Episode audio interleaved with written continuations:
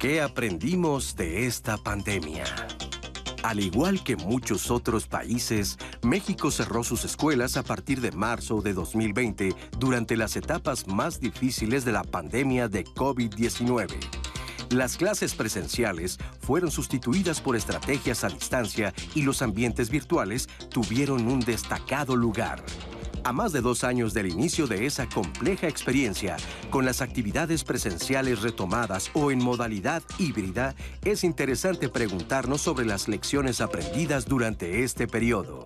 ¿Qué enseñanzas deja a docentes, estudiantes y padres de familia el cambio que significó la educación a distancia? ¿Cuáles fueron los retos y cuáles las ventanas de oportunidad? Este jueves, en Diálogos en Confianza, hablaremos de los diversos aprendizajes que ha dejado la pandemia a profesores, alumnos y padres, quienes enfrentaron numerosos cambios en las formas tradicionales de enseñanza y se están adaptando a nuevos desafíos tecnológicos, pedagógicos y sociales. Buenos días, bienvenidos a Diálogos en Confianza. Qué placer que nos acompañen esta mañana de jueves fría en gran parte de la República Mexicana. Así que, pues pónganse cómodos, prepárense un cafecito, un té, lo que más les agrade, les guste. Acompáñenos a revisar este tiempo de pandemia. Tenemos invitadas, invitados muy especiales, como siempre, de primera línea, para comentar este tema que aprendimos en la pandemia y, sobre todo, enfocados al sector educativo padres, maestros, alumnos, si a toda la gente en general la pandemia nos ha cambiado la vida, imagínense en materia educativa. Vamos a echar un vistazo en el tiempo si nos ubicamos en marzo del 2020, cuando comienza el cierre de las escuelas, cuando comenzamos a entender de qué se estaba tratando este tema del SARS-CoV-2, a identificar el virus, a tomar las medidas sanitarias, eh, pues muchas, muchas escuelas en el país tuvieron que cerrar sus puertas para evitar la ola de contagios que se vino inminente, no solo en México, sino en el mundo. ¿Cuál la experiencia de ustedes en casa como padres de familia, de ti como alumno, de ustedes eh, como maestros? Todos enfrentamos un reto y seguramente aprendimos de él.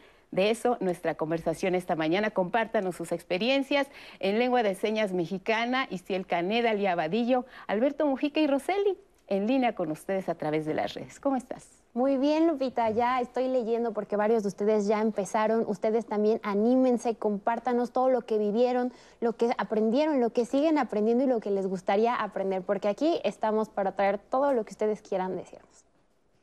Y creo que esa es la palabra clave, fíjense, aprendizaje.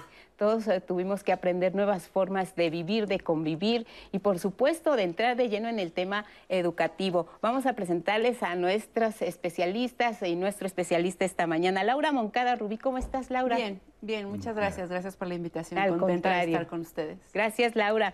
Ella es pedagoga y docente de primaria y también nos va a compartir su experiencia. Laura, pues está representando a muchos de los maestros que, que tuvieron que enfrentar retos enormes y siguen enfrentándolos seguimos enfrentando. Mucho aprendizaje. Claro, ya nos platicarás, Laura. Muchas gracias. María Luisa Gordillo, ¿cómo estás, María Luisa? Muy contenta de estar aquí con ustedes, de verdad, y poder compartir un poquito de toda esta experiencia que hemos tenido en estos dos años. Muchas gracias. Y tú también estás representando a los maestros en la parte del conocimiento con los alumnos y la cercanía que hubo que establecer con los padres de familia, ¿no? Ya nos platicarás también de ello, directora general de Educación Normal y Actualización del Magisterio de la Secretaría de Educación Pública. Gracias, María Luisa. Y también Víctor Manuel Hernández Martínez. ¿Cómo estás, Víctor Manuel? Muy bien, gracias. Muy contento de estar aquí, también de compartir nuestra experiencia. Claro, Víctor Manuel, será muy importante tu voz porque Víctor está representando como coordinador de posgrado de la Universidad Campesina Indígena en Red, de la UCI Red, a todos aquellos maestros, a todos los docentes que tuvieron que enfrentar la situación de la pandemia con escasos recursos en zonas alejadas, donde a veces pues ni siquiera la tecnología estaba presente. Así que vamos de lleno con el tema.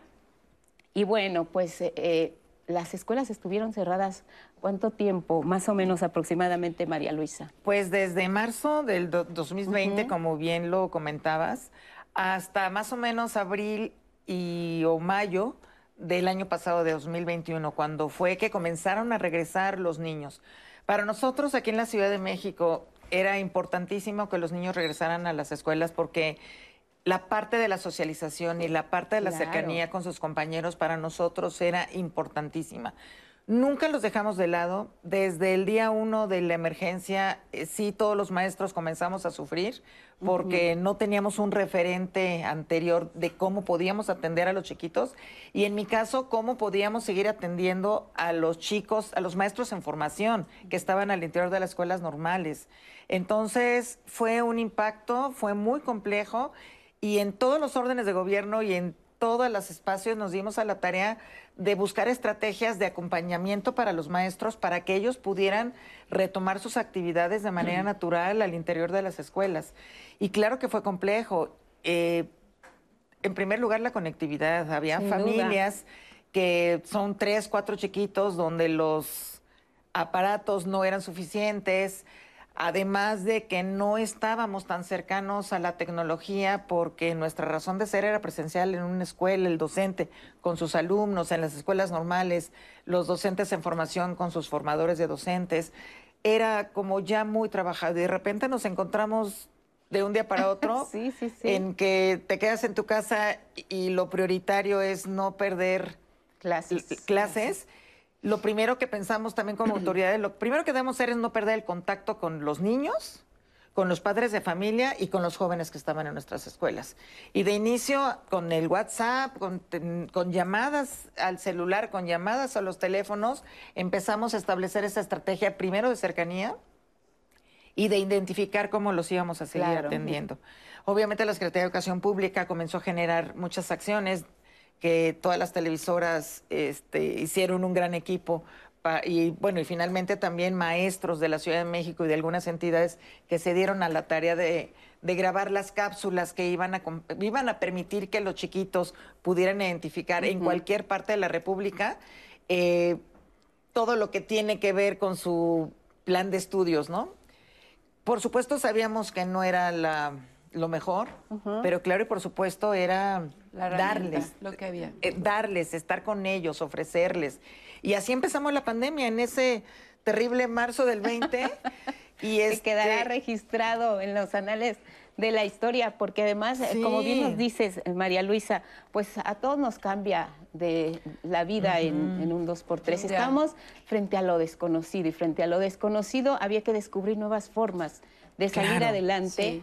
Y en este caso, en la tarea de, los maestros, eh, pues sí, se cerraron las escuelas, los niños permanecieron en casa, pero muchos maestros tenían, como bien nos dices, que definir de qué manera íbamos a continuar nosotros como docentes con esa labor.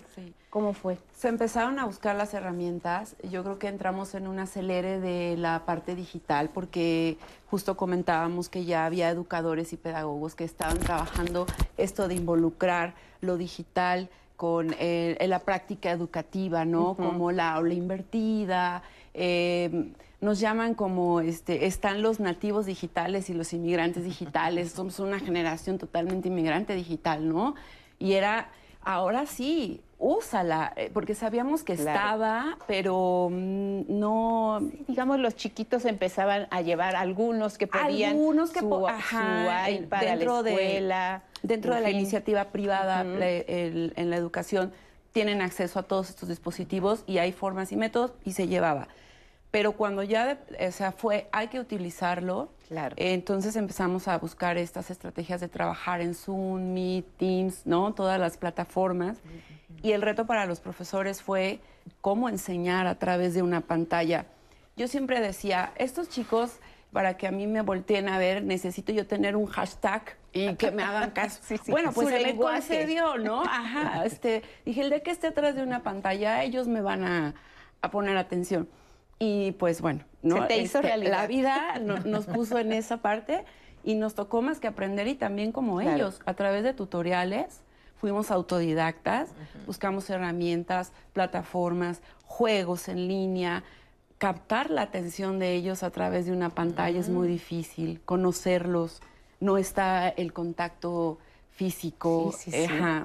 Fue, una, fue, una, fue una primera vez para muchos en, distintos aspectos. En tu caso, ¿cómo fue? Cuéntanos, Víctor. Bueno, nosotros ahí en la UCI Red, este, que nos dedicamos sobre todo a, dar procesos de formación a maestros de escuelas primarias, eh, preescolares, secundarias, en fin, hasta de universidad. Este, tenía, partíamos de un, de un reto anterior a, esto de la pandemia, ¿no? El cómo lograr recuperar la relación educativa como una relación humana, una relación de reconocimiento del otro, que ya venía en, en, decaída, este, porque muchas de las veces este, los programas, la eficiencia terminal, las normas este, exigían otros ritmos que empezaban a aislar y a separar este, este encuentro entre estudiantes, docentes y demás, ¿no? Eh, entonces, cuando se viene la pandemia, además de toda esta complicación de conectividad, de, habilitar, eh, estar habilitados para el uso de las herramientas tecnológicas, veíamos un riesgo alto, ¿no? Que este, eh, esta pérdida de, de, la relación pedagógica se podría ir más rápido, acelerar, debido a que la virtualidad nos aislaría. Los cuerpos se aislarían, los cuerpos se separarían y, entonces eso nos pondría más riesgo la posibilidad de perder y vaciar la pedagogía de los procesos educativos. ¿no? Entonces una de las cosas que advertimos es no clavarnos en el romanticismo de, las, de las TICs, sino utilizarlas como herramientas alternas frente a la, emergencia, pero eh, cómo lograr eh, recuperar el encuentro y la cercanía a partir de esto, ¿no? Entonces... y, ya, veías ahí dos retos fundamentales, ya estabas hablando de dos situaciones eh, que era, por un lado, no perder el contacto, como dices tú, la relación y el reconocimiento del otro, y al mismo tiempo no desestimar el uso de las tecnologías de la información, mm. que ya era necesario en ese momento. Vamos a ver este video donde nos podemos dar cuenta eh, muchas gracias, Víctor, por, por compartirnos. Eh, Sergio Hernández. Sergio Hernández es coordinador precisamente del doctorado en pedagogía del sujeto UCIRED CESDER, que es la Universidad Campesina Indígena en Red y el Centro de Estudios para el Desarrollo Rural. Los retos, como nos decía Víctor Manuel también, los retos para este sector en materia de enseñanza. Nos comparte su experiencia y regresamos para platicar sobre ella. En el caso de, los programas que se impulsan desde el CESDER y la UCIRED, estos siempre se han pensado eh, para dirigirse no a estudiantes de tiempo completo, sino a estudiantes que puedan seguir vinculados a sus procesos comunitarios. Entonces, eh, son programas mixtos, que solemos llamar, que combinan encuentros presenciales con actividades de autoestudio en los espacios de cada estudiante. Entonces, de cierta manera, había ya una experiencia, digamos, en la articulación de lo presencial y, el uso de una plataforma virtual. Eh, pero lo que sí cambió, digamos, con eh, la pandemia y todo lo que esta implicó fue el hecho de que los encuentros presenciales ya no se podían realizar. Y estos son fundamentales en, la propuesta pedagógica de la UCIRED, porque el encuentro significa la posibilidad de compartirnos, de constituir una comunidad educativa en la que nos hacemos responsables unos de otros y de otras. Y entonces, em, pues ahí eh, la búsqueda ¿no? de las formas de seguir manteniendo la posibilidad del el encuentro, a pesar de la virtualidad, fue uno de, de los grandes retos. ¿no?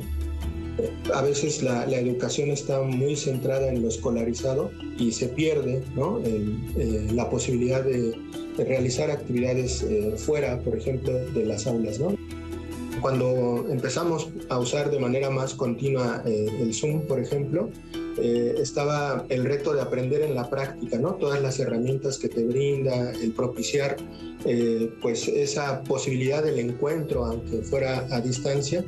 Y entonces, por ejemplo, una de las formas que lo, que lo encontrábamos era el, poder interactuar con el contexto desde el lugar en el que nos estábamos conectando. Es decir, actividades que nos hicieran eh, mostrar objetos eh, que teníamos en nuestras casas, en los cuartos donde nos estábamos conectando, otra estrategia tenía que ver con la generación de grupos pequeños de conversación, ¿no? Porque a veces eh, el estar en un aula virtual, eh, pues digamos que por las condiciones de conectividad, ¿no? No siempre se puede tener la, la cámara prendida, no siempre podemos participar, pero al generar grupos pequeños hay la posibilidad, ¿no? De mayor diálogo, eh, de que entre tres, cuatro personas sí pueda fluir eh, en, la propia conversación. ¿no? Creo que algo importante ahora es eh, recuperar el valor de los encuentros presenciales, ¿no? el, que, el que no nos quedemos con la costumbre de, de la virtualidad, sino que podamos ir ahí reconstruyendo ¿no? los tejidos y la potencia de, de estos encuentros presenciales, de, de la educación como una forma, como decía hace un momento, de eh, fortalecer la vida misma y en la que el encuentro intersubjetivo es fundamental.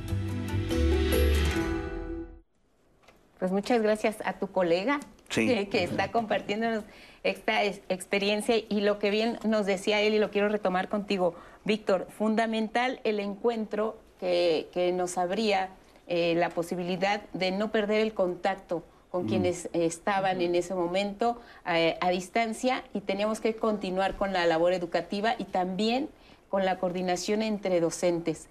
¿Cómo tuvieron o cómo hicieron para adaptar precisamente los contenidos a la nueva tecnología? ¿Cuál fue ese primer paso que también tuvieron que dar y ahí mm. ya utilizar lo que tú nos decías de las tecnologías de la información y la vinculación directa con maestros? ¿Cómo empezaron a este debate entre ustedes para definir contenidos? Sí, bueno, lo, primero que quisimos es recuperar mucho la conversación, ¿no? que la conversación fuera el eje del, del, acto educativo, ahora en esta nueva versión virtual. Este, los contenidos podrían estar ahí, este, pero lo importante era preguntarnos cómo nos sentíamos, estudiantes, maestros, y como decía Sergio, este, cuál era el entorno en el que nos encontramos, reconocer el entorno, las personas que nos acompañaban, los padres, los abuelos, los, tíos, los, quienes estaban ahí con los niños, este, reconocernos y también valorar su, su, aporte, su saber. Este, entonces los contenidos tendrían que tener más vínculo con la vida cotidiana. Este, preguntarnos no solamente por las matemáticas en abstracto, sino cómo éstas se, usan en el entorno familiar, si el padre o la madre hacía alguna actividad, eh, por ejemplo, de costura, de tejido. Eh, nosotros trabajamos mucho con población indígena campesina, entonces, cómo el padre trabaja la tierra o alguna otra artesanía, entonces, cómo están presentes este tipo de contenidos en, ese cotidiano, ¿no? Eh, la historia, Em, y, por supuesto narrar. Em, narrar mucho, utilizar la narrativa como una manera de, compartir eh, lo que estaba ocurriendo en, el entorno de los niños de los maestros. ¿no? Este, esta fue una de las formas que, se implementó mucho. Este, y en algunas ocasiones, bueno, pues lo que se hacía era simplemente llevar eh, los trabajos a ciertos lugares porque no había una conectividad fluida este, pero sí se ponía espacios, la escuela o algún otro lugar donde se dejaban las actividades que padres de familia recuperaban, recogían y luego las llevaban a, los niños. Y fíjate, Víctor, ahora eh, que te escuchamos hablar, estamos eh, viendo cómo se empezaron a vincular todos los actores de la educación. Ya la educación no era solo maestro, alumno. Había que involucrar a todos los integrantes de la familia, había que hacer que los alumnos también participaran de manera un poco más activa o en la medida en que la tecnología y la forma de comunicación a distancia lo iba a permitir. Había que integrar a los padres y había que hablar de la realidad inmediata del entorno porque ahora todos vivían circunstancias diferentes. Teníamos eh, que conocer los espacios donde cada uno de ellos empezaba a estudiar.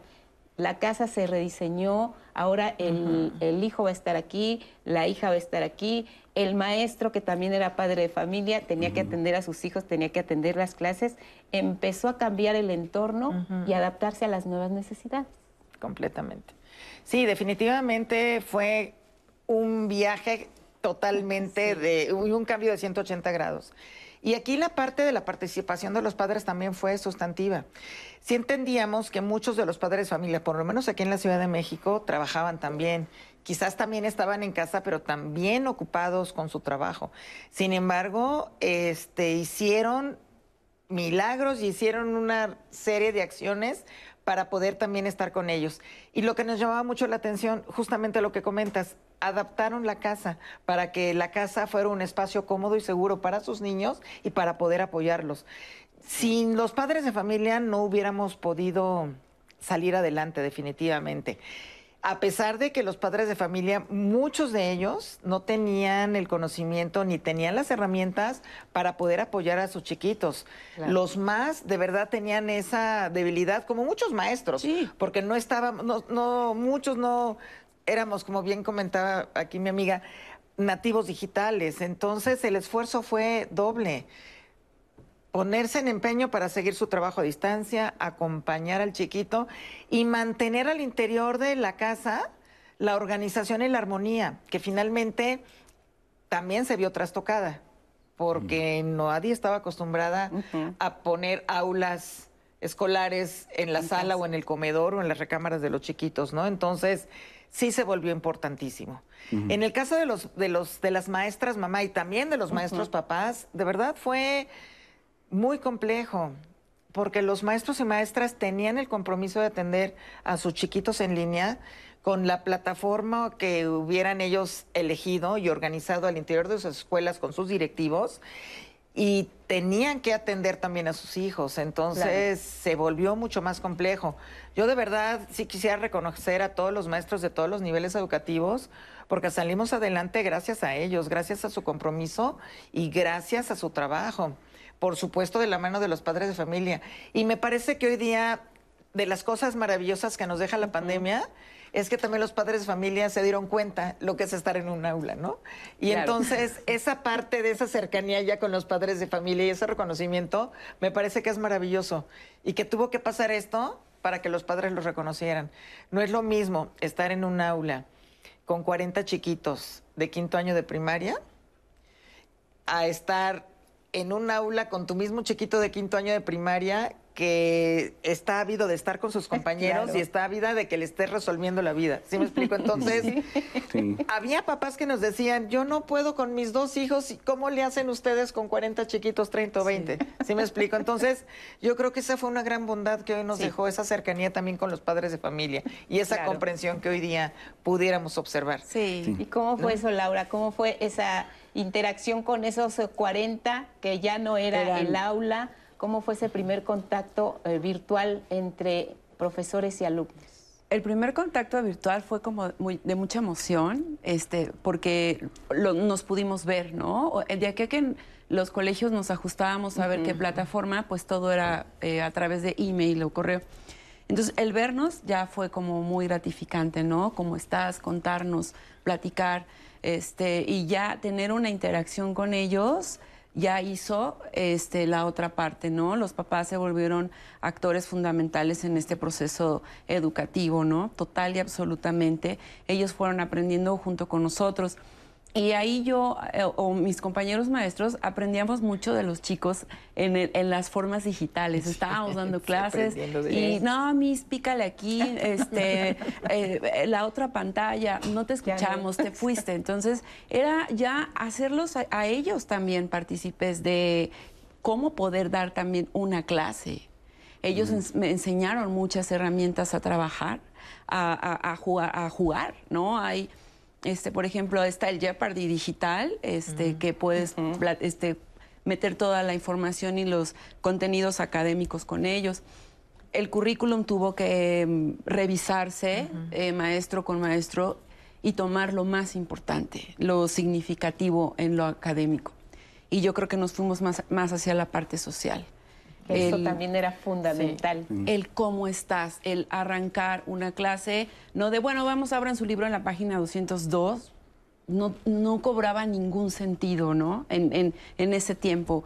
¿Cómo estás? Yo empezaba con videos de o de música o algún acontecimiento que hubiera pasado, entraban con eso y hablábamos del video y a partir de ahí arrancábamos la clase. Era como mantener este vínculo con ellos, captar la, la, atención, que al principio era, este, pues todo era novedad, ¿no? pero sí después, eh, y hubo que, eso precisamente, los retos que también ustedes tuvieron que hacer para tenerlos atentos todo el tiempo, porque estando en casa y eh, no es lo mismo que estar en, en un aula y ustedes lo vivieron mm. directamente. Y hablando de las formas creativas y cómo se tenían que comunicar y si contaban con la tecnología o no contaban con la tecnología, qué retos había que eh, em, enfrentar y desarrollar nuevas formas de comunicación. Ahora tenemos a Silvia Yemenia Ramírez Reyes, directora de una primaria, la Miguel Hidalgo en Veracruz escuela rural eh, contamos con pocos servicios de conexión a Internet. Tuvimos que buscar una manera en que pudiéramos llevar la educación no en línea porque no podría no podíamos este, establecer conexiones directas para dar clases pero sí este, buscar la manera en ir introduciendo gradualmente las, em, las tecnologías, la conexión, trabajar primero con archivos y material que teníamos de manera impresa y de ahí poco a poco ir, em, ir adaptando los audios, ir adaptando los videos, utilizar las redes sociales. Sí, era de una manera más este, por línea telefónica, estar hablando, o ya cuando vienes introduciendo el WhatsApp, pues eh, mediante los mensajes, mandarte inclusive una planeación también adaptada a los padres para que ellos lo entendieran y que primero entendieran los padres y después este, tratar de que los niños lo entendieran y si tenían dudas, pues estar también ahí con los llamados para que ellos pudieran ir eh, despejando sus dudas y también pudiéramos ir transmitiendo a los niños, ¿sí? Pero pues también nos apoyaron los libros de textos, en nuestro caso, que sí este, se pudieron distribuir con todas y todas las alumnas. Ellos tenían sus libros. Eh, ya conforme fuimos introduciendo las, eh, pues, las tecnologías, ¿no? Este, empezamos a mandar audios por medio de WhatsApp y algunos de los docentes nos atrevimos a hacer videos. Hay algunos que tienen pues más habilidades para adaptarse a las, eh, a las tecnologías y hay algunos que sí están muy lejanos y más en nuestro contexto están más lejanos y entonces entre nosotros buscamos la manera de apoyarnos. Ahora que volvimos a clases presenciales, se vivió un ambiente más cálido, un ambiente más armonioso entre los niños, entre los docentes, entre los padres de familia y entre la comunidad en general. Fue una alegría volvernos a ver porque eh, hubo momentos en donde los padres de familia estuvieron ausentes en, en periodos regulares de la educación, pero ahora vimos que ellos estuvieron con una actitud distinta, una actitud más de colaboración entre toda la comunidad escolar. Fue el, el, aspecto socioemocional que muchas veces estábamos dejando de lado, nos enfocábamos más aspectos eh, académicos, disciplinarios, pero en cada una de las sesiones de consejo técnico estuvimos trabajando estos aspectos socioemocionales para nosotros fortalecernos, nutrirnos como docentes y también lo llevamos a cabo con los estudiantes, con los niños y las niñas. Saludos a todos y a todas desde la Huasteca Veracruzana. Es, estoy muy contenta de compartir esta experiencia con ustedes. Y nosotros de escucharte, Silvia, porque tu testimonio nos, eh, nos da cuenta de que esto no paraba. Había que diseñar nuevas formas de comunicación. Tenemos que ir a la pausa, antes de la pausa y de recuperar el mensaje que nos pueda dar Víctor al respecto, porque tiene mucho que ver con lo que él hace. Vamos a ver qué dice el público, Roseli. Y nos han dicho mucho, concuerdan mucho con lo que dijeron en la cápsula. Muchos involucraron, otros no tanto. Por acá, Julián Mendieta, aprendimos con los niños lo difícil de la educación, entender a los maestros, conocernos como familia, valorar la salud. Araceli Verona, con mi nieta tuve que aprender a usar la computadora para sus clases de kinder. De hecho, ella fue quien me enseñó a usarla. Mayra Ordóñez, a mí me parece que lo positivo es que los papás retomaran un papel activo en el aprendizaje de sus hijos. Yo como profesora universitaria jubilada tuve el reto de transformarme en docente en línea y para mí fue volver a aprender a mis 58 años. Ha sido fabuloso. Eh, por acá también nos llegó, yo creo que hay personas que no aprendieron tanto, aún nos ven en transporte público sin cubrebocas y tosiendo. Muchos comentarios de este tipo se los agradecemos y los invitamos a que sigan participando. Vamos a un corte, pero volvemos.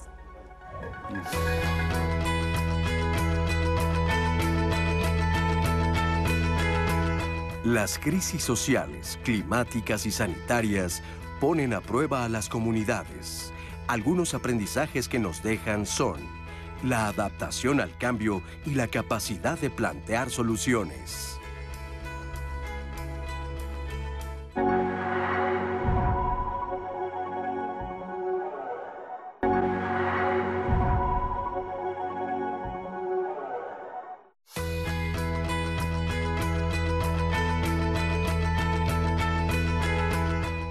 Flexibilidad y acompañamiento son enseñanzas de la pandemia, así como la importancia de apoyar el aprendizaje con estrategias flexibles y atender la salud emocional de los estudiantes. Gracias por continuar con nosotros con nuestro tema que aprendimos de esta pandemia. Pero antes de continuar con él, el día de mañana en nuestros viernes de pareja tenemos uno buenísimo. Ya no quiero estar con mi pareja. ¿Qué pasa cuando descubrimos que ya no queremos a esa persona de esa forma? Ya no queremos estar con ella. Para empezar, es difícil ser la persona que lo descubre y quien debe dar el paso de terminar la relación.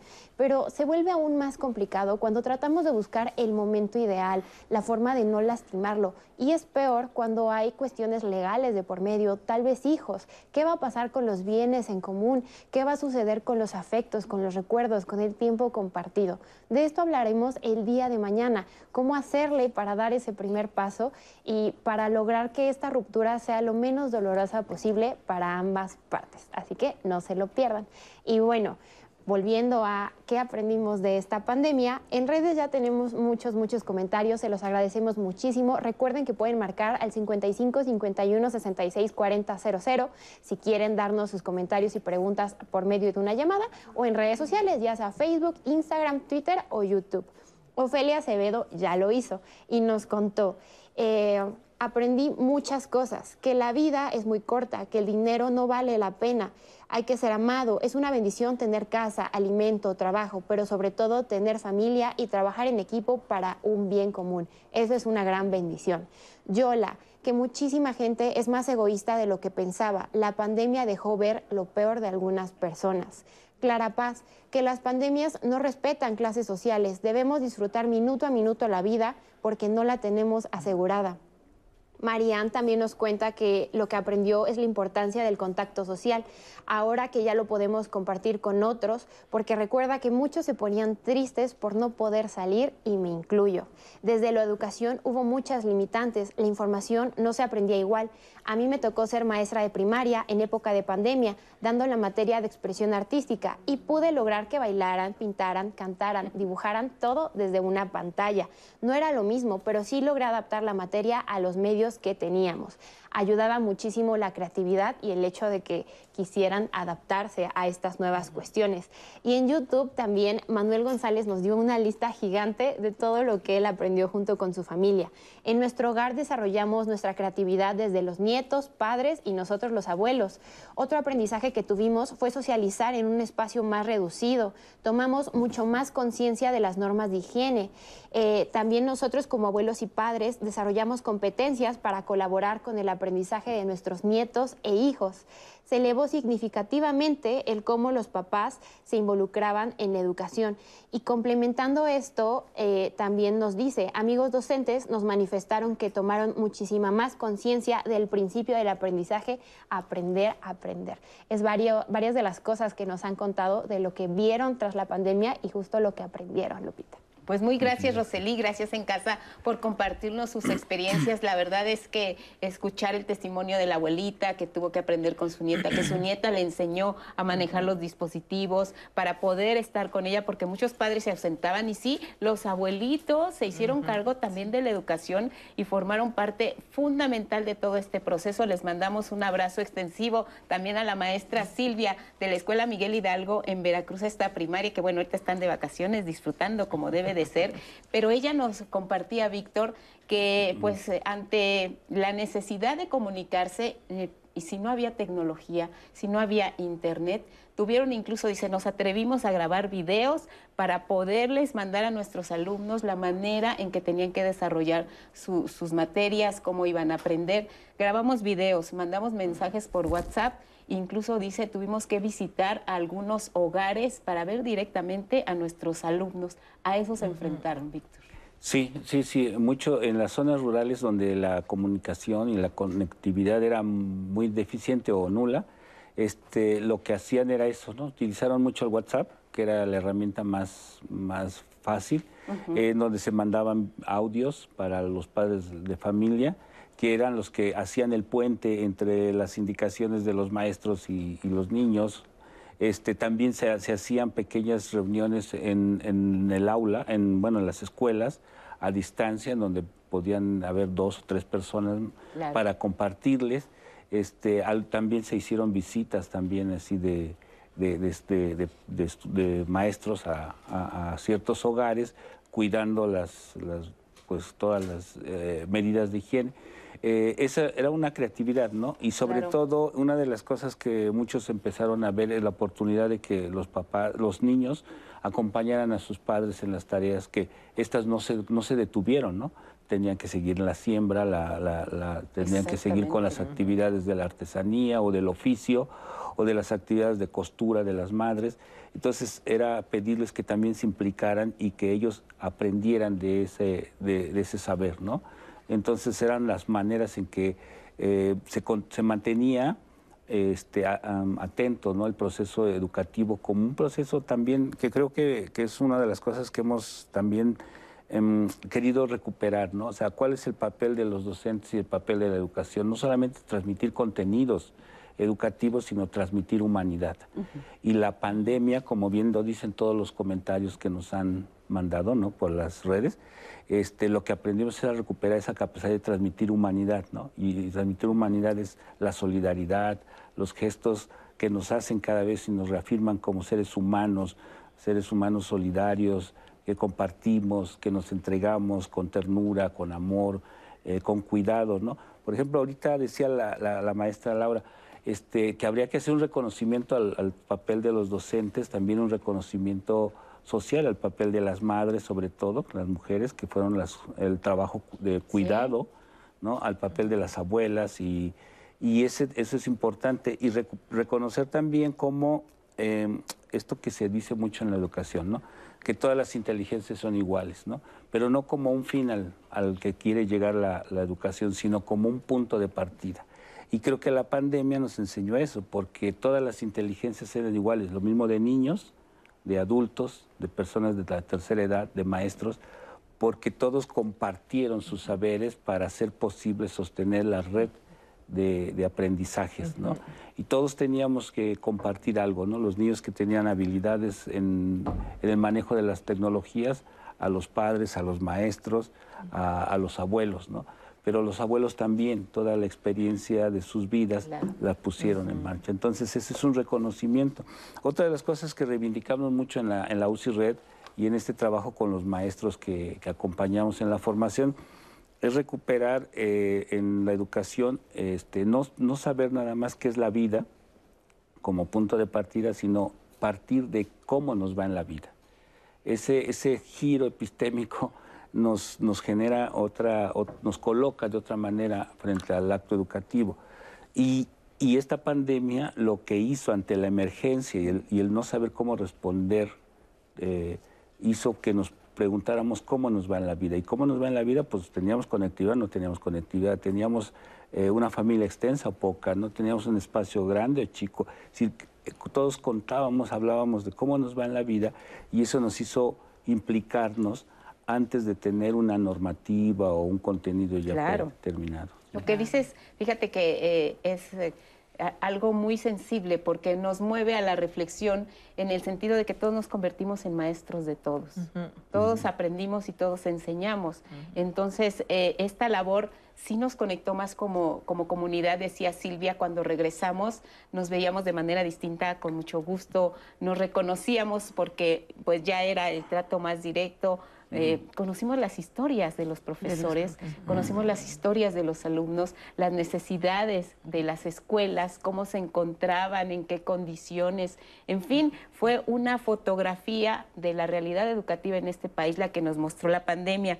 En cuanto a contenidos y formas de capacitación, ¿cómo fue que a los maestros que no conocían, y era muy válido, eh, el manejo de las tecnologías, se les empezó a capacitar para saber eh, cómo tenían que mantener esta comunicación bajo estos medios y en estas circunstancias. Sí, ese era el gran reto. Era, el, cómo podíamos llegar con todos los docentes a darles las herramientas mínimas. Y hablo de las mínimas porque en ese momento no podíamos ir con todas. Claro. Obviamente tuvimos muchos socios este, que con todas las buenas voluntades nos ayudaron. Qué bueno. Y obviamente comenzamos a generar muchos webinars, que de inicio era lo que nos podía permitir llegar a más, compañeros y llevándonos de la mano. Prácticamente con ayuda de los supervisores y los directores, era como hacíamos este gran equipo y este gran trabajo colaborativo para poder acercarle las plataformas.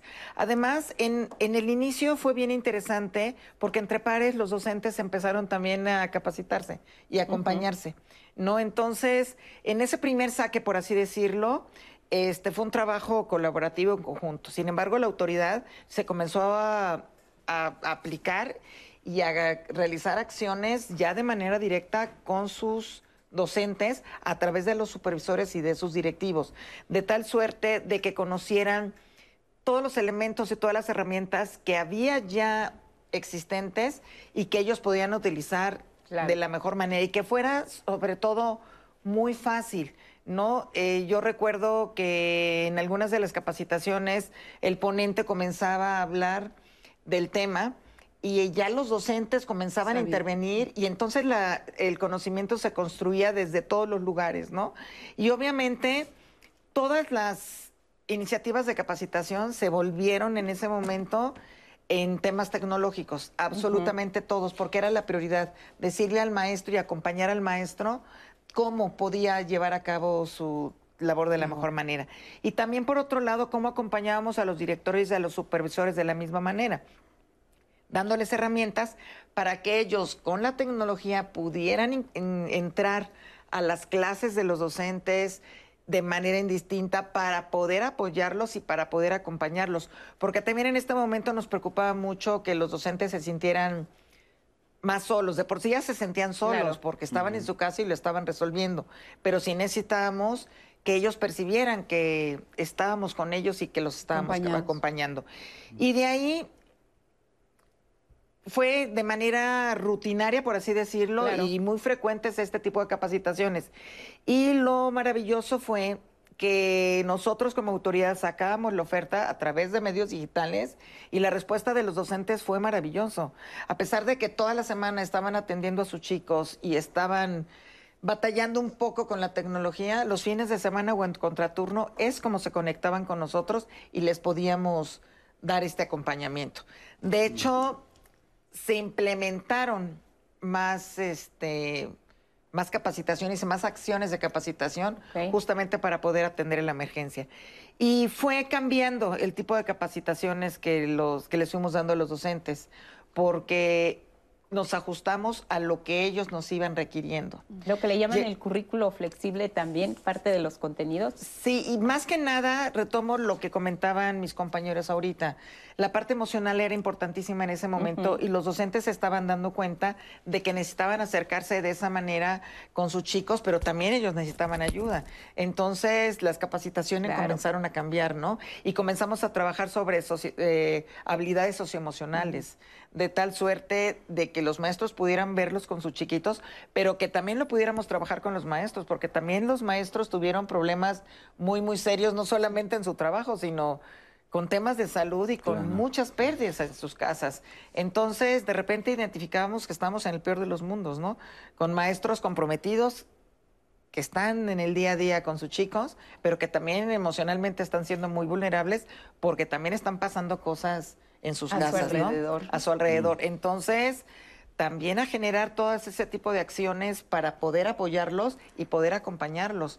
Y generamos acciones de tal suerte de que ellos pudieran con toda facilidad decirnos qué es lo que querían. Y todo se volcó en función de la necesidad de los maestros. Y mira, ahora que comentas eso, eh, el testimonio que vamos a ver a continuación nos habla precisamente de lo que había en el entorno, a disposición sí de aprender, de estudiar, de conectarse, de estar, pero lo que pasaba a, nuestro alrededor era que pues todos vivíamos de incertidumbre, qué es lo que estaba pasando eh, con, el mismo virus, cómo se estaba manifestando, muchas personas estaban deprimidas, otras estaban estresadas, cómo los estudiantes tuvieron también que enfrentar esta otra parte de la salud que estaba acompañada de, la situación que se estaba viviendo a nivel mundial. Eh, Lara Cuevas, estudiante de preparatoria, nos da su testimonio. Me enfrenté al hecho de que no tenía la misma motivación que hubiera tenido en un ambiente normal, porque pues es diferente, es diferente tener que hacerlo como todo por tu cuenta, como eh, tener a alguien más que esté, o sea, estar presente en un lugar donde alguien te está hablando y que te está diciendo las cosas y te está pues enseñando, o sea, no es lo mismo eso como solamente tenerlo en una pantalla, que es como donde consumes pues el resto de todo el contenido que consumes, que normalmente no necesariamente le tienes que poner mucha atención. Y para mí aprender a concentrarme y aprender a ponerle atención a, algo que normalmente hubiera estado aprendiendo de otra manera, pues a mí, a mí, me costó mucho trabajo y siento que nunca me adapté a eso.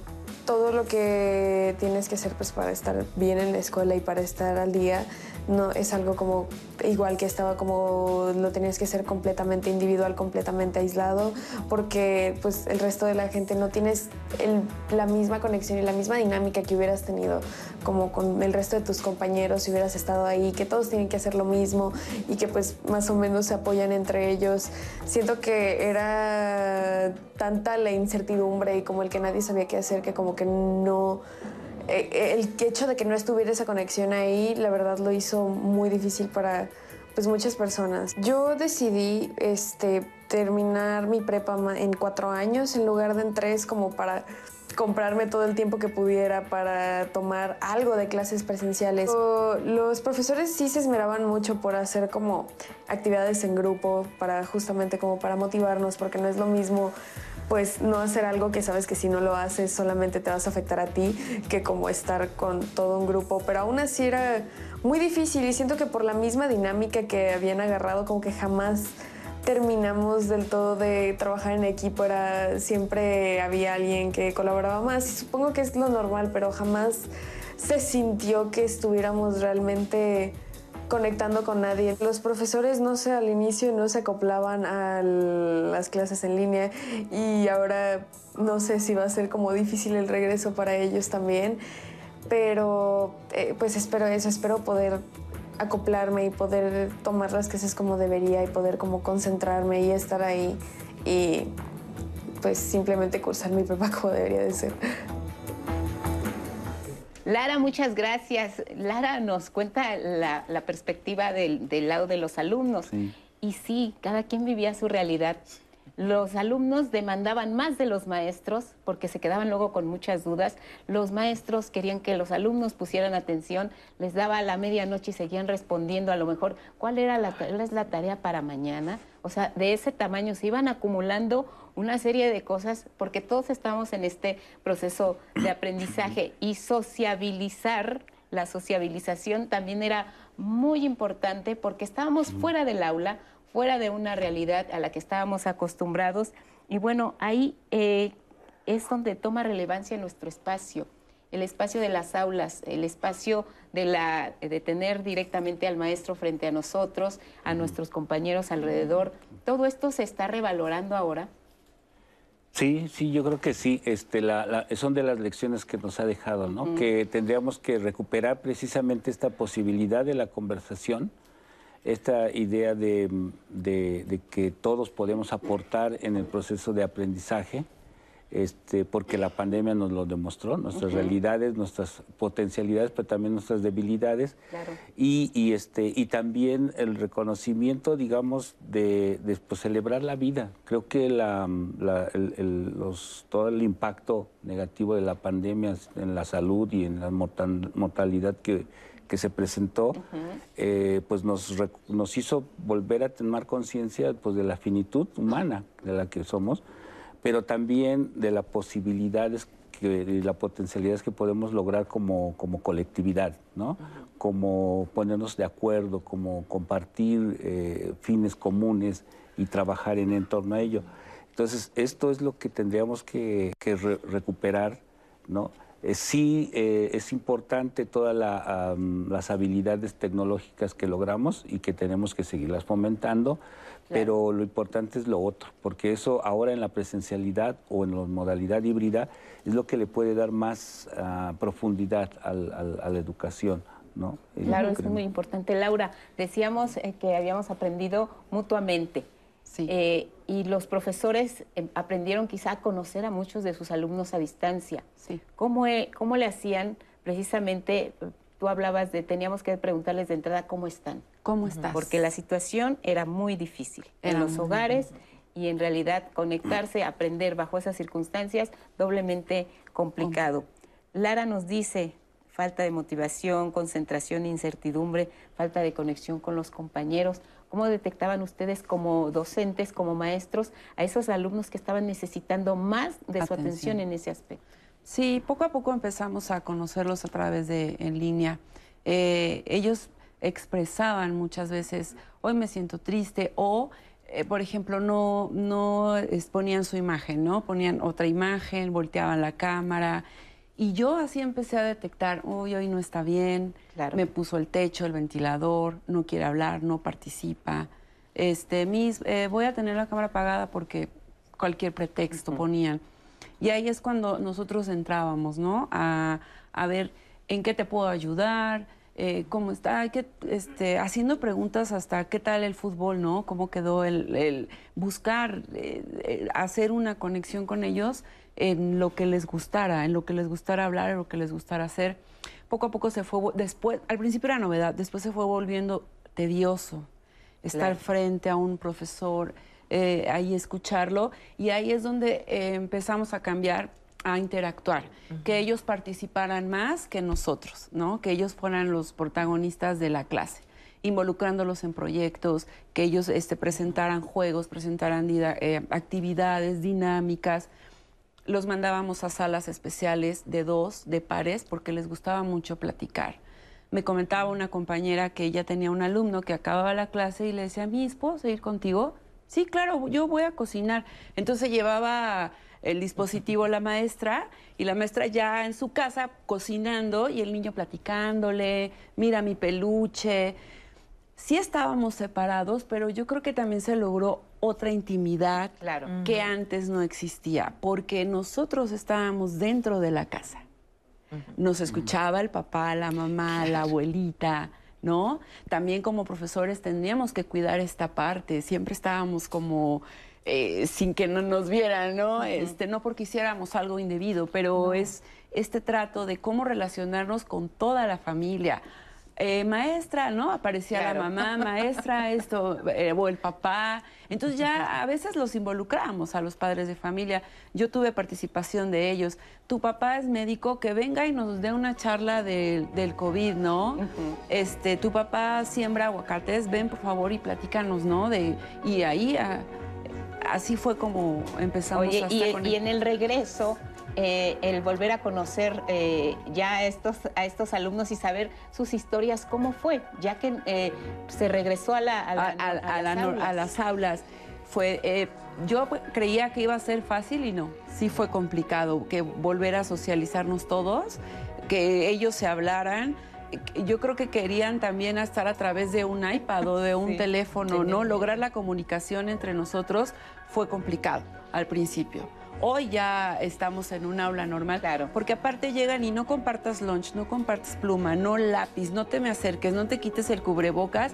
Era seguir juntos, pero no. Juntos, pero no. no abrazarnos después de no vernos un año. Sí, difícil. Vamos a la pausa y regresamos.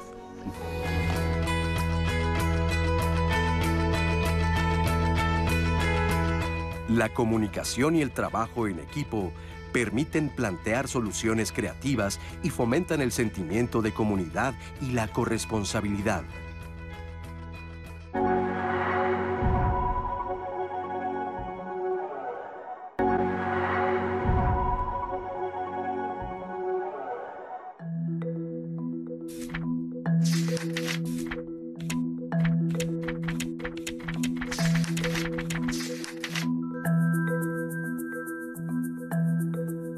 En 2010, en el marco de la Asamblea Mundial de la Salud, se designó al 28 de julio como Día Mundial contra la Hepatitis con el propósito de promover información sobre las hepatitis virales y difundir que estas enfermedades son un grave problema de salud pública.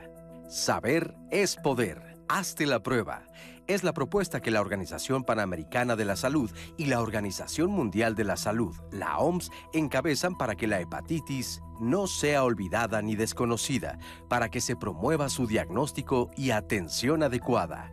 La hepatitis es una inflamación del hígado y tiene diferentes orígenes. La hepatitis A y E son causadas generalmente por la ingestión de agua o alimentos contaminados, mientras las hepatitis B, C y D se producen por contacto con fluidos corporales infectados, es decir, con sangre, flema o líquidos del cuerpo. La forma más común en que se transmiten es la transfusión de sangre o productos sanguíneos contaminados, así como por procedimientos médicos invasivos en que se usa equipo contaminado. En el caso de la hepatitis B, la transmisión también puede darse por la madre al bebé durante el parto, así como por contacto sexual. Durante este año se busca simplificar la prestación de servicios médicos contra las hepatitis víricas, acercando la atención a la comunidad que la padece. Así se podrá propiciar su acceso a tratamientos que correspondan a las necesidades de la población con una atención equitativa, eficaz, eficiente, oportuna y de calidad aceptable. Cada año se trabaja por lograr la eliminación total de la hepatitis en el 2030 para hacerlo posible, la OMS busca reducir en el 2025 las nuevas infecciones por hepatitis B y C en 40% y 50% las muertes por cáncer de hígado. Para que se logre, el 60% de las personas que viven con hepatitis B o C en el mundo deberán estar diagnosticadas y el 50% de las elegibles para el tratamiento tendrán que estar curadas o recibiendo terapia. Informémonos, conozcamos más sobre la hepatitis, su tratamiento y cómo detectarla.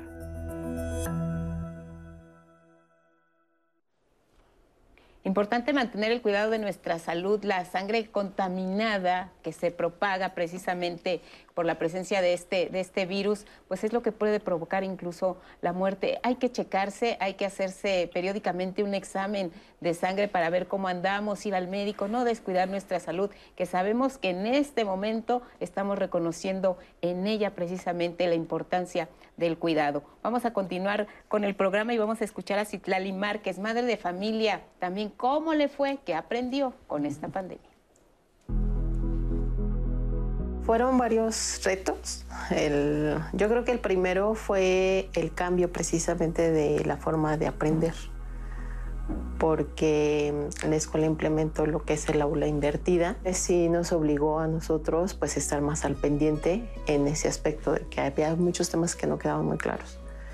Entonces, pues el reforzamiento primero era, ahora sí con nosotros, por eso la aula invertida, nosotros reforzábamos cierta cosa y luego ya el profesor pues ampliaba. Pues creo que fue eso lo más significativo. Otra de las cosas pues es de que el tiempo que, que estaba en el horario escolar, pues el tener ciertos periodos, porque pues una hora entera el niño no aguantaba estar todo el tiempo atendiendo a la clase.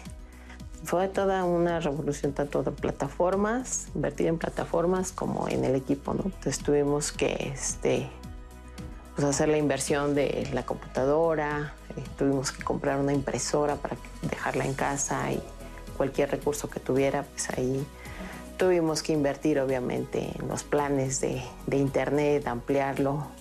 Él no entró desde un principio como los demás niños en el sistema que lleva, llevaba híbrido entonces cuando él se integra al, grupo, el salón ya estaba formado, ya los niños ya tenían cierto su grupo de amigos y todo, y a él le fue un poco más complicado este, integrarse. Em, de por sí el niño es como un poco introvertido en este caso, pues ahorita con la pandemia se hizo más, entonces le costó todavía más trabajo el el interactuar, el, ser amigos y todo, como que sí, ahí le batallamos un poquito. Lo bueno que, que salió y creo que afortunadamente pasó en, en esta época, muchos decimos que ya los niños traen un chip integrado, ¿no? Entonces, este, creo que gracias a eso este, les ayudó este, este manejo de la tecnología. Sí, obviamente, pues sí llevó un proceso, pero no se les hizo tan difícil. Y por eso mismo como que siento que este, se interesaron más en buscar más, eh, se hicieron un poco más autodidactas porque efectivamente lo que, lo que no entendía bien en la escuela con el video, lo que yo no le podía explicar muy bien, pues lo tratábamos de buscar en un, en un sitio web, ¿no? Una explicación y todo, y así ya se acostumbró. Entonces poco a poco ya mi interacción ya con él en, tareas o algo así fue también disminuyendo. Yo creo que eso fue lo, lo bueno, que los hizo este, más autodidactas este, este, y sí les abrió como que más eh, el panorama para cosas tecnológicas, ¿no? Citlali, muchas mujeres en casa se identificaron con tu testimonio y con lo que aprendiste, porque también aprendieron a conocer mucho a sus hijos, los padres, teniéndolos cerca. ¿Qué recomendaciones precisamente les harían a ellos ahora que pues se regresa a las aulas para no eh, dejar de lado esa relación, ese vínculo tan estrecho y seguirlos apoyando? Sí, lo más importante es que se sigan incorporando a la escuela como comunidad escolar. Nosotros vemos la escuela así, la comunidad escolar que son los padres de familia, los alumnos, los maestros, los directivos y los el personal de apoyo. Y ya vimos que ese es el secreto, de estar todos juntos. Entonces la invitación es que estemos de la mano padres de familia y docentes para la atención a los chiquitos. ¿Y qué dirías que aprendieron los maestros de los estudiantes, por ejemplo? Fue fue un aprendizaje colaborativo. ¿no? Ahora sí los maestros supimos exactamente la palabra, ellos, nosotros, este, aprendimos mutuamente, ¿no? A manejar desde las herramientas hasta cómo tratarlos, cómo preguntarles, cómo fue este, uno con otro. Claro, eso es muy importante, Roseli. Sí, todavía nos siguen compartiendo cómo fue que, que, aprendieron en esta pandemia. Vicky Ávila, aprendí a valorar más a mi familia, la vida, la naturaleza, me volví amante de las plantas. Me doy cuenta que debo equilibrar mi trabajo de docente con mi tiempo en familia, trabajar para vivir y no vivir para trabajar. Lilia Flores, aprender que la educación formal e informal es versátil, no es pasiva, aprender a movernos. Eric Domínguez nos enseñó a encontrar nuevas formas de convivencia y un reencuentro con nosotros mismos, a conocer nuestras capacidades y áreas de oportunidad. Ceci González nos cuenta que por la pandemia le dio COVID, le afectó el sistema nervioso y ella aprendió en la pandemia papiroflexia. Eh, no lo buscó, le llegó y dice que ahora le encanta y así se relaja. Eh, Marcela Márquez, lo que yo aprendí es a leer e investigar más para tener un pensamiento más crítico y no creer todo lo que pues se ve en ciertos lugares. Y nos llegaron varias preguntas también para ustedes. Cintia Garnier quiere saber qué herramientas de las clases en línea adaptaron a las clases presenciales, eh, cómo se ha ayudado socialmente a los niños y por último, pues ahora ya estamos conviviendo un poco más sobre las medidas de, higiene. ¿Ustedes les recuerdan cada cierto tiempo a los niños y a los padres a no bajar la guardia o simplemente ya no se toca el tema? Ay, pues esto está, interesante, ¿no? ¿Qué les dirías, Víctor? Sí, en, el caso de lo que hemos aprendido de, eh, o seguimos utilizando de las tecnologías en la presencialidad, nosotros en la formación con tanto en, la licenciatura como en los posgrados, eh, les decía, llegan muchos maestros eh, que colaboran solidariamente, ¿no? de diferentes universidades, instituciones, centros de investigación. siempre era presencial ahora lo que hacemos a veces tenemos invitados de otros países, hemos adaptado aulas este, digitales con pantallas en la que estamos presentes todo el, todo el grupo y tenemos eh, a un ponente invitado a través de la pantalla que puede ser de Chile, de Argentina, de Colombia, de España y eso nos ha permitido este, pues, disminuir mucho los gastos, tener una alta calidad digamos de docencia Eso este, lo estamos aprovechando mucho. Eso es muy valioso. ¿Cómo se mejoran ahora los procesos educativos o cómo se tendrían que mejorar a raíz de la experiencia de la pandemia? Sí, me parece que ahora es un plus que podamos contar con la tecnología, porque hoy ya tenemos claridad que tenemos trabajo presencial, pero nos ayuda mucho toda esta parte híbrida. Como bien lo dice el colega en la parte de la educación superior, pero me parece que nos da la posibilidad de infinidad de acciones poder acercar a los chicos de preescolar, primaria, secundaria, bachillerato y en mi caso en la formación de docentes un sinnúmero de actividades, sin número de experiencias que hoy día podemos también llevarles a, el aula. Y también generar condiciones con los mismos alumnos de este enseñanza-aprendizaje que se haya de manera natural con la tecnología. Yo creo que esta pandemia nos trajo esta bondad y hoy día todos estamos empeñados en manejar la presencialidad porque estamos clarísimos que la presencialidad es importantísima. Las escuelas son los espacios más seguros en todos sentidos y además este, tener la tecnología para poder acercar lo que tenemos lejos. Me parece que esa fue la gran ganancia que hoy tenemos, ¿no? Laura.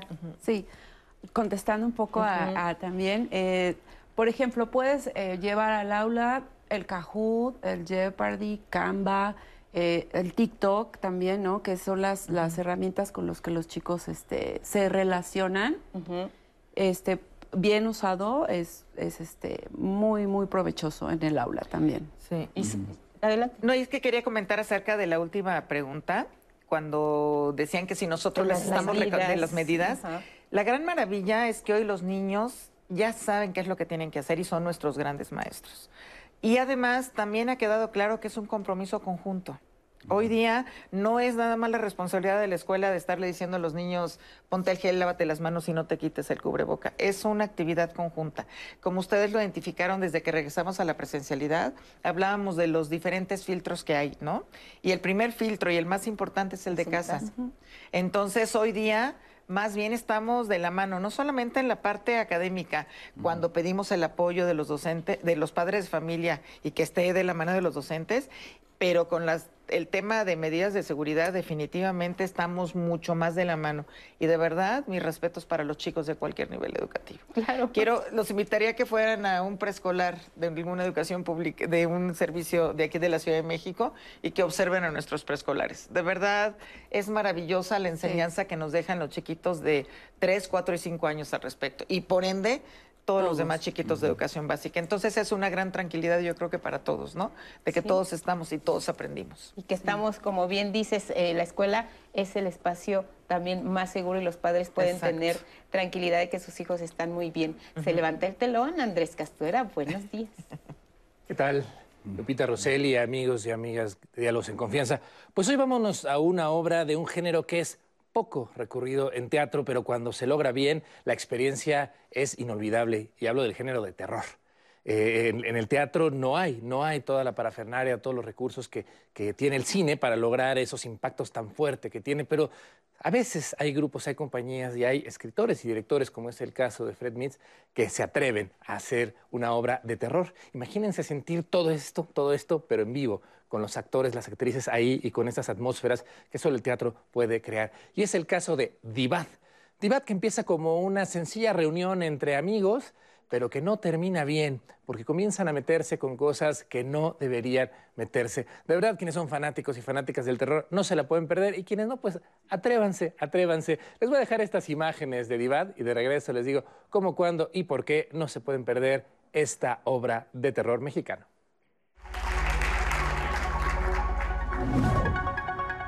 Primera tenía su propio espacio, así que te ayudaremos siempre. Ay, David, tú siempre tan elocuente y por eso mismo te toca ir por las pistas. ¡Ah, no!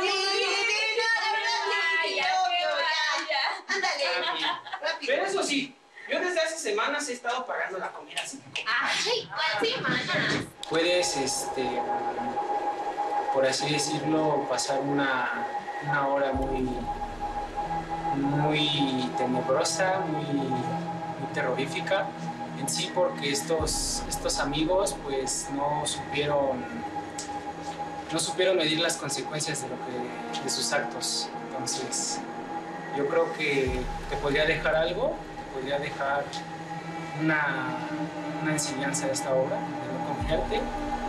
Y si no sabes lo que vas a hacer, mejor no lo hagas. Fantasma, ¿estás ahí? Fantasma, ¿estás ahí? Fantasma, ¿estás ahí?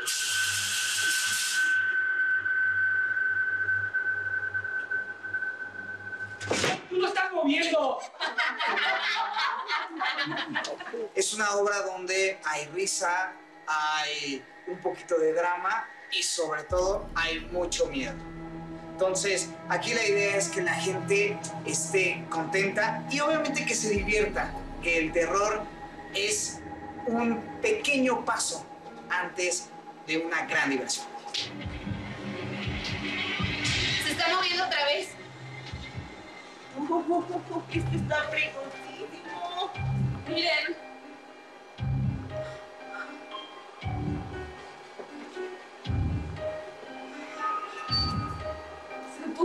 Sí.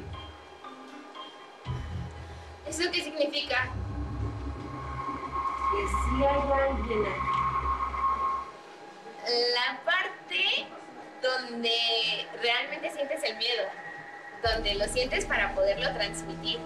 Y hay ocasiones en las que los estímulos de los compañeros te dan ese miedo, ¿no? Los ves y dices, ay, espérate. Y hay ocasiones en las que pues el miedo no surge así naturalmente y entonces tienes que buscar de dónde agarrarte para generar ese miedo a ti mismo y que el espectador lo pueda sentir. Vi sombras. ¿Sombras? Sí, grandes y tenebrosas. ¿De qué hablas? Al principio no las escuchaba. Les grité y aparecieron esas sombras.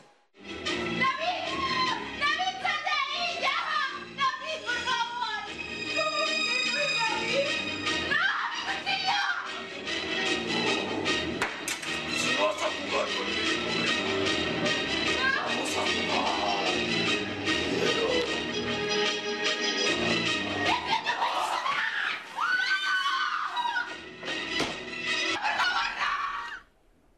está, Divat, que además tiene ese plus de todas las historias de terror que hace que todavía la adrenalina se nos suba mucho más porque está basada en un hecho real, un relato que le contaron al autor y que él lo llevó al teatro. Y de verdad que se sentía la tensión y la atmósfera, porque además el, el foro Mitz Feurini, donde ustedes pueden ver esta obra todos los sábados de agosto a las 7 de la noche, ahí en Galerías Plaza de las Estrellas, es un lugar pequeño, un lugar íntimo. Y los actores y las actrices no solo toman el escenario, sino absolutamente todo el espacio. Así que no se pierdan Divat, un derroche de adrenalina, teatro mexicano de terror bien escrito. Y aquí nos vemos la próxima semana para seguir hablando de teatro mexicano aquí en Diálogos en Confianza por el 11. Así será, Andrés. Muchas gracias. Que tengas excelente jueves. Retomamos, Roseli. Sí, claro, acá todavía tenemos varios comentarios que nos han hecho llegar. Por ejemplo, Cristal Z nos dice, aprendí a disfrutar estar en casa y saber que no se necesitan tantas cosas materiales, a cuidar más de nuestra salud. Y es que la salud ha sido un tema, la salud y la higiene, varias personas han dicho eso, que era algo que existía pero que no se consideraba tanto y a raíz de la pandemia lo eh, aprendieron. Inclusive también nos hablan sobre los útiles escolares.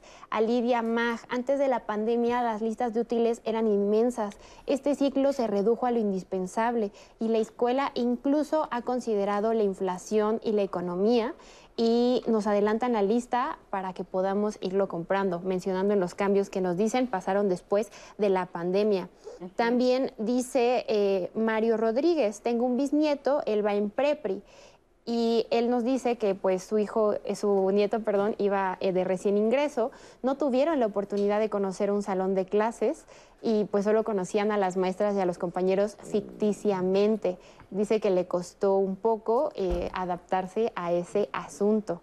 Y por acá también teníamos en la pandemia, Diana Arguello nos dice que dependiendo de cada situación, las personas sacaron lo mejor o lo peor. Aprendimos nue- nuevas normas y que no regresamos igual. Sí aprendimos algo, lo querramos o no ver, es lo que nos dicen en redes, Lupita. Pues muchas gracias a todos, les pediría un breve comentario para cerrar, antes de despedir el programa, de lo que consideran ustedes que aprendimos y que no debemos abandonar ahora que estamos en las clases presenciales. Laura, por favor. En el ámbito educativo aprendimos a aprender, ¿no? Como decían, aprender a aprender los maestros, que no perdamos esta parte de siempre estar ávidos de conocer más y a utilizar las herramientas que ya teníamos por ahí empolvadas, a sacarlas, ¿no? Y aprendimos a ser con otros, que yo creo que eso es lo, lo más importante que me dejó esta pandemia. Muy bien, muchas gracias. Sí, yo creo que es bien importante reconocer todo el potencial que pudimos haber sacado después de esta pandemia y tener claridad de no dejarla. Este trabajo en comunidad nos ha dado muchas posibilidades y también esa parte de mirar en principio al ser humano, la necesidad como persona como tienes, que tienes. Y de esa manera, reconociéndote, podrás intervenir de mejor manera en todos los procesos de enseñanza-aprendizaje, en todos los sentidos, maestro-alumno, alumno-maestro, padre de familia, pero ya no, no solo de manera este, así directa, sino de manera integral.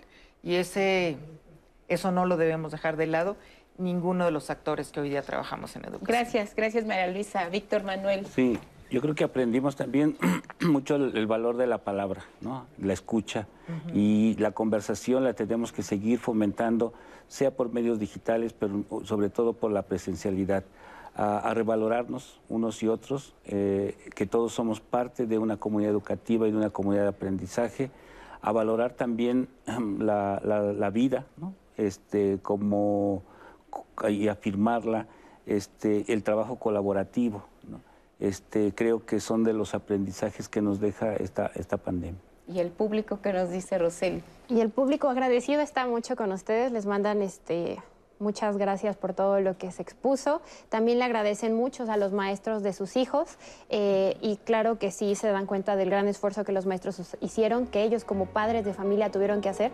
Y por supuesto, hablando del desarrollo físico y emocional, los invito a que la siguiente semana nos acompañen a nuestro programa, revaloremos el ocio. Ese tiempo libre que tenemos a veces lo consideran que se debe hacer algo productivo, que ir al cine, que relajarte, que platicar con amigos, con familia, es perder el tiempo y no es así. El ocio es importante y de eso hablaremos, Lupita, la siguiente semana. No, y además estamos en vacaciones, ahorita se vale que, aprovechen, que aprovechen los maestros, que aprovechen los alumnos. Creo que para todos es merecido este descanso y para repensar todo lo que hemos hablado el día de hoy, lo que hemos aprendido a raíz de la suspensión de clases, del cierre de escuelas, lo que se aprendió en casa, a través también del programa que aquí se transmitió en Canal 11 para que los niños siguieran estudiando, viendo toda la serie de programas que se realizaron, lo que aprendimos también con este regreso y precisamente pues mientras se regresa disfruten mucho sus vacaciones y sigan con la señal del 11. Gracias. Gracias. Gracias. Muchas gracias. Muchas gracias.